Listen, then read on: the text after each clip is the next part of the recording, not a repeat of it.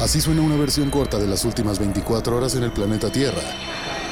La conversación del mundo, aquí, en el Brief, con arroba el Che Arturo.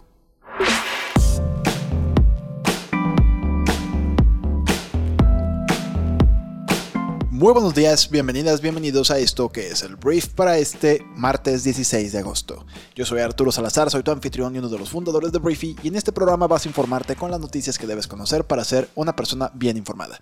Gracias por estar aquí, comenzamos. Vamos a arrancar hablando del presidente de México, Andrés Manuel López Obrador, porque personalmente creo que Andrés Manuel tuvo un mal día en cuanto a sus declaraciones, pero también creo que no le queda de otra que hacer lo que hizo el día de ayer. Si eres una persona que ciegamente apoya al gobierno de Andrés Manuel, yo le adelantaría unos 2-3 minutitos porque esto no te va a gustar. Tras los disturbios registrados el fin de semana en algunos estados del país, generados por grupos criminales, el presidente de México llamó a los mexicanos a estar tranquilos porque en México hay gobernabilidad. Y de hecho, acusó a la oposición y a los medios de comunicación conservadores de crear un ambiente de incertidumbre en el país e inestabilidad de que todo esto es un montaje propagandístico. Esto fue lo que dijo el presidente de México.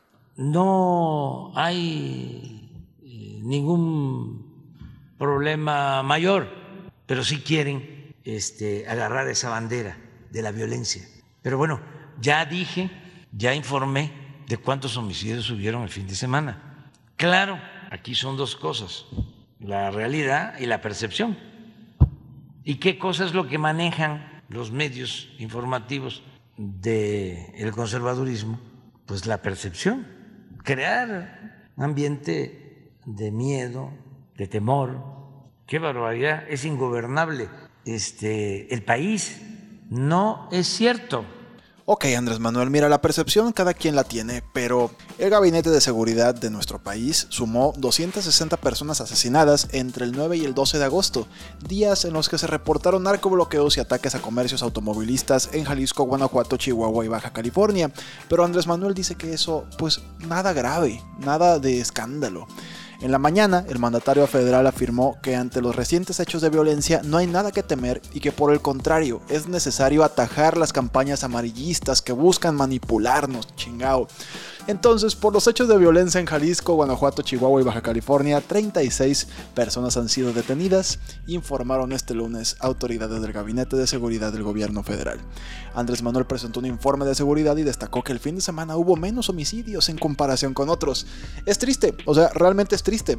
El gobierno federal genuinamente cree que las cosas están bien, que las cosas van avanzando en la dirección correcta. Y es curioso porque ellos dicen, oye, es que tenemos menos homicidios que el sexenio pasado. Cuando se trata de economía, el presidente siempre habla de que es que la pandemia nos fregó la economía. Una declaración sin ningún tipo de detalle técnico ni fundamento. Entonces es igual de válido que yo diga, oye, es que el crimen organizado, la pandemia también le fregó los asesinatos. No asesinaron tanto por eso. Creo yo que ya acusar a la oposición y a los medios fifís de un montaje propagandístico y que están exagerando la situación en nuestro país, creo que ya es un símil del Quijote peleando con molinos de viento y están muy lejos de asumir la responsabilidad de que el país va mal y que la estrategia no funciona. En lugar de eso lo que tenemos es todo va bien, todo va en orden, va según lo planeado, esto está perfecto. Y el que diga lo contrario es una persona que está exagerando. Creo yo que no, no va por ahí. Hablemos de la Secretaría de Educación Pública porque la SEP ya tiene una nueva titular. Este lunes Andrés Manuel López Obrador anunció que Leticia Ramírez, que hasta ayer era responsable de la atención ciudadana en la presidencia de la República, será quien releve a Delfina Gómez en el cargo.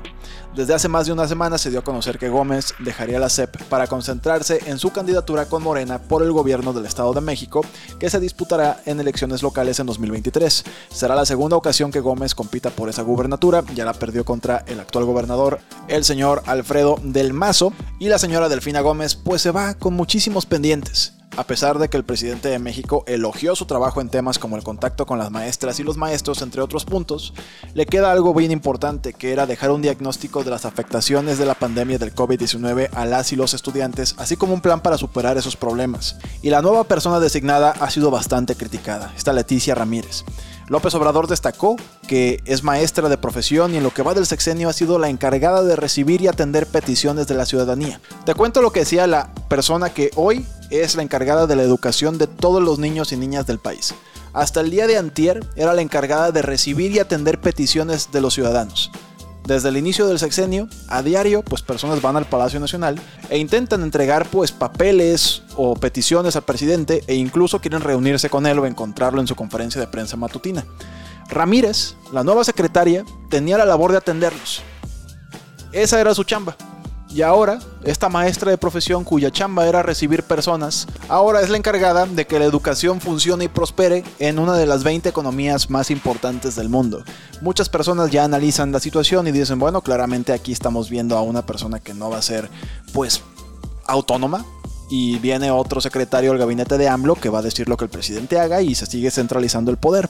Triste por la gente que está estudiando o que busca estudiar porque hay muchos problemas en la educación en México, eso no es nada nuevo, uno de los peores rendimientos de la OCDE y es triste que sigamos teniendo gente que pues no tiene las credenciales para tener este tipo de cargos. Entonces es lo que está ocurriendo, nueva secretaria de educación, vamos a ver cómo le va a Leticia Ramírez. Voy a dar una actualización de lo que está ocurriendo con estos mineros que tristemente fueron atrapados en una mina en el estado de Coahuila. El rescate de los 10 mineros atrapados desde el 3 de agosto en un pozo de carbón en Sabinas, Coahuila, ha sufrido en la madrugada de este lunes un revés difícilmente superable. El agua que inunda las galerías, cuyo drenaje se convirtió los últimos 13 días en el principal objetivo, un requisito necesario para que los equipos de salvamento puedan descender a la mina, ha vuelto a los niveles de origen después de un nuevo ingreso súbito de agua, según los responsables de protección civil. El viernes el nivel del agua se encontraba en 72 centímetros en uno de los pozos, 2.6 metros en otro, 4.2 metros en el tercero. El último corte que se tiene son 38.49 metros en el pozo 2, 41.04 metros en el pozo 3 y 38.14 metros en el pozo 4 o sea, de 4.2, 2.6 y 72 centímetros, ya estamos hablando de cuarenta y tantos y treinta y tantos metros.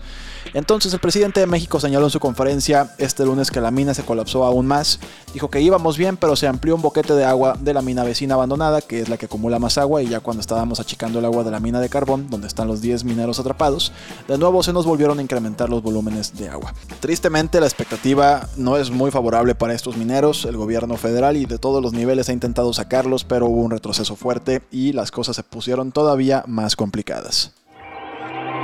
Voy a hablar de las noticias internacionales más importantes del día de hoy y voy a comenzar hablando del FBI, que es esta agencia de gobierno de Estados Unidos encargada de la seguridad e investigaciones.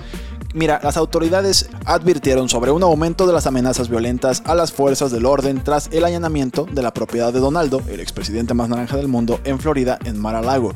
El FBI y el Departamento de Seguridad Nacional emitieron un memorando para las fuerzas del orden de todo el país. Dijeron que había habido un aumento de las amenazas violentas publicadas en las redes sociales contra funcionarios federales. La búsqueda del FBI del lunes pasado fue la primera vez que se registró la casa de un expresidente en una investigación criminal. Se recuperaron 11 conjuntos de archivos clasificados de la propiedad en Palm Beach, según la orden que luego se hizo pública, y Trump niega haber actuado mal y la ciudadanía, que está amenazando ya al gobierno, pues afirma que esto es una cacería de brujas le está creyendo la historia a Donaldo y cada vez más están atacando o están siendo agresivos en sus amenazas hacia el gobierno y las fuerzas del orden, algo que pues, debería preocupar a cualquier país. Pero en Estados Unidos todavía más porque tienen muchas armas estos ciudadanos.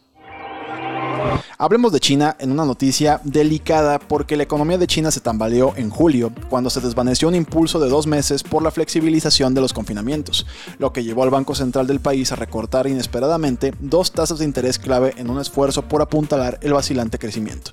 No me voy a meter en tecnicismos, pero China logró un crecimiento del Producto Interno Bruto del 0.4% en el segundo trimestre respecto al año anterior, incumpliendo las expectativas mientras la economía luchaba por sacudirse el impacto de los controles del COVID-19. Los analistas encuestados pues ya dijeron que habían pronosticado un crecimiento del 1% en el segundo trimestre. Esto son malas noticias, le mete incertidumbre al mundo. Hago un análisis mucho más completo de esto en la continuación del brief que está de manera exclusiva en Briefy, nuestra aplicación móvil que se llama Caching. Ahí puedes escucharlo. Pero el tema es que el hecho de que el crecimiento de China se desacelere pues provoca incertidumbre, provoca que la gente se preocupe, que las bolsas caigan y eso fue lo que pasó de hecho el día de ayer. Entonces, bueno, eso es lo que pasa con China. Se desacelera su crecimiento del gigante asiático. Voy a hablar de negocios y voy a empezar hablando de Apple. Porque mira, supuestamente Apple, la empresa de Cupertino, California, está amenazando con despedir a una empleada que publicó un video de TikTok con consejos básicos de seguridad del iPhone. La empleada Paris Campbell dice que le dijeron que violó la política de la empresa al identificarse como empleada de Apple y publicar sobre temas relacionados con Apple. La política de redes sociales de la compañía advierte a los empleados que no publiquen sobre clientes, colegas o información confidencial, pero Apple no prohíbe específicamente que los empleados publiquen sobre la tecnología por completo. Queremos que seas tú mismo, pero también debes ser respetuoso en publicaciones, tweets y otras comunicaciones en línea, dice un documento interno. Campbell, una madre soltera que vive en Nueva York, ha trabajado en Apple durante casi seis años, más recientemente como técnico de reparación en Apple Retail.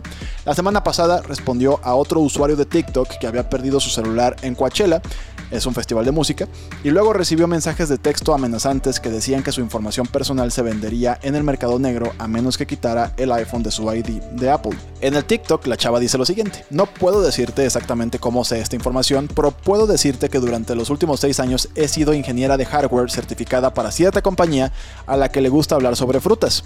Tu teléfono es en realidad útil para ellos y tú eres la única persona que puede salvarlos y te sugiero que no lo hagas. Ese video se volvió viral y acumuló 5 millones de visitas en aproximadamente 24 horas y el viernes Campos recibió una llamada de su gerente diciéndole que eliminar el video o estaría sujeta a medidas disciplinarias que puede incluir el despido. Entonces, pues se metió en broncas esta chava. Esto te lo digo porque es una crisis de relaciones públicas para Apple. Recientemente ha habido muchas empresas que se meten en broncas por querer manejar de más o querer controlar de más a sus empleados, aunque también si la chava firmó pues un contrato, pues la empresa tiene derecho a exigirle a su empleada lo que exige el contrato. Pero el punto es que esto es un problema de relaciones públicas para Apple. Y voy a hablar de un señor que tal vez has visto, al menos la marca que creó hace algunos años, que es WeWork. WeWork, si no lo sabes, es un espacio de coworking, es un espacio de colaboración grupal, donde tú vas, rentas un espacio de oficina o rentas un espacio para trabajar y pues están muy bonitas las oficinas y ahí tienes agua y tienes cafecito y pues compartes ese espacio con otras personas. Su fundador o uno de sus fundadores se llama Adam Newman y este hombre se hizo famoso por llevar a la cima y luego pues llevar hacia abajo a la compañía. Sus prácticas de gestión empresarial hicieron que no pudieran salir a la bolsa como todos sus inversionistas buscaban que salieran a la bolsa y de hecho hay, hay series, perdón, eh, We Crashed por ejemplo en Apple TV Plus te la recomiendo mucho. También está em, The Art of We que es un libro buenísimo de dos autores del Wall Street Journal, también está muy bueno.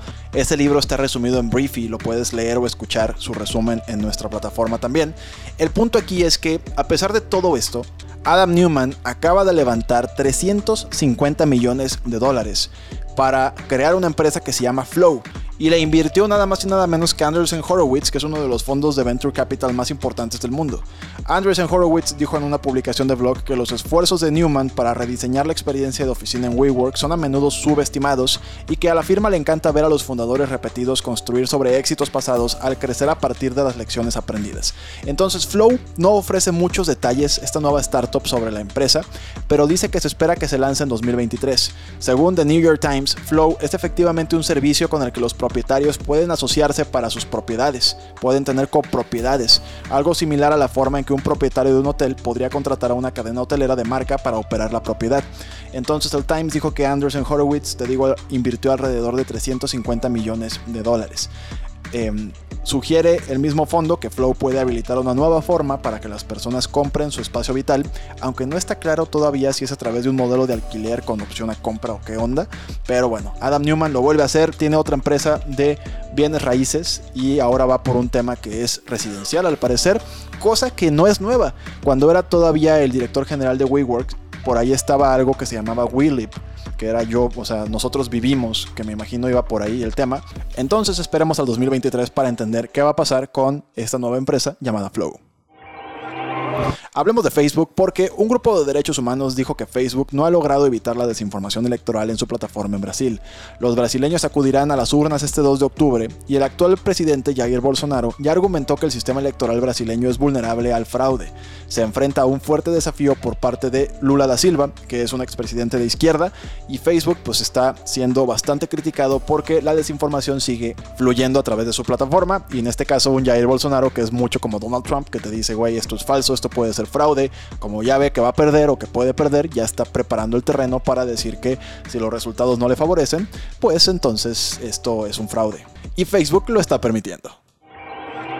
Por último voy a hablar de películas y voy a hablar de los fanáticos de John Wick, porque bueno, John Wick es una película de balazos en la que un hombre milagrosamente sobrevive a todo lo que le pasa en esa película y su motivación para matar a tantas personas es la venganza y em, todo empieza porque le matan a su perro y bueno, es una trama que a mí me encanta. Son palomeras y a mí me encanta John Wick. Lo que quiero decir es que habrá una precuela de John Wick y llegará al servicio de streaming llamado Peacock en 2023 es una serie de tres episodios que se enfoca antes de que John Wick fuera el protagonista de todo esto en el hotel de Continental, que es un hotel que es famoso porque ahí es donde se hospedan todos los asesinos y es un lugar en el que supuestamente no puedes hacer nada porque te matan si intentas asesinar a alguien en ese lugar que es como sagrado. Entonces esto llega, estará ambientada en la ciudad de Nueva York en 1975 y sigue a la versión más joven de Winston Scott, que es uno de los personajes principales, el presidente del Continental. Entonces bueno, esto es mucho para fanáticos de John Wick, yo soy uno, te lo quería contar. Llega en 2023 una precuela de esta saga.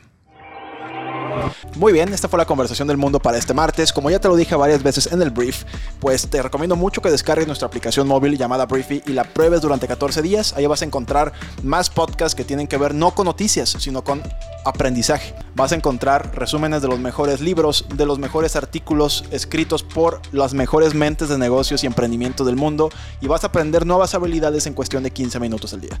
Entonces, muchísimas gracias por haber estado aquí. Te agradezco mucho que compartas este podcast con tus amigos y y nos escuchamos el día de mañana en la siguiente edición de esto que es el brief. Yo soy Arturo. Adiós.